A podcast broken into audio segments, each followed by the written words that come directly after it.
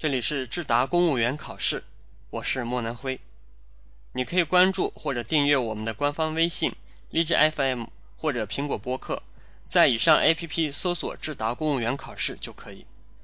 今天和大家分享一道人际关系题目的答案，题目是这样的：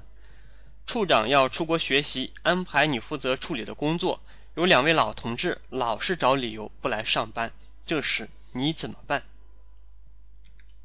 我的参考答案是这样的：正如没有堤岸的江河只会洪水泛滥，没有纪律的保证，我们的工作必然是一团乱麻。因此，我会在照顾老同志情绪的基础上，严肃纪律，保障单位正常工作的开展。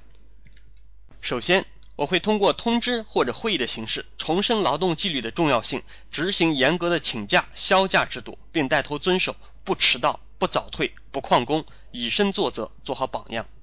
其次，我会找老同志了解情况，频繁请假是否因为生活上存在什么困难？如果信任我，可以向我提出，我也会尽力帮助解决。同时提醒老同志，应该以工作为重，给单位的年轻同志带一个好头。再次，在平常的工作中，我会放低姿态，虚心学习，多向老同志讨教，也请老同志不吝指出我的不足，从而借助老同志丰富的经验和广博的阅历，来更好的推进单位工作的开展。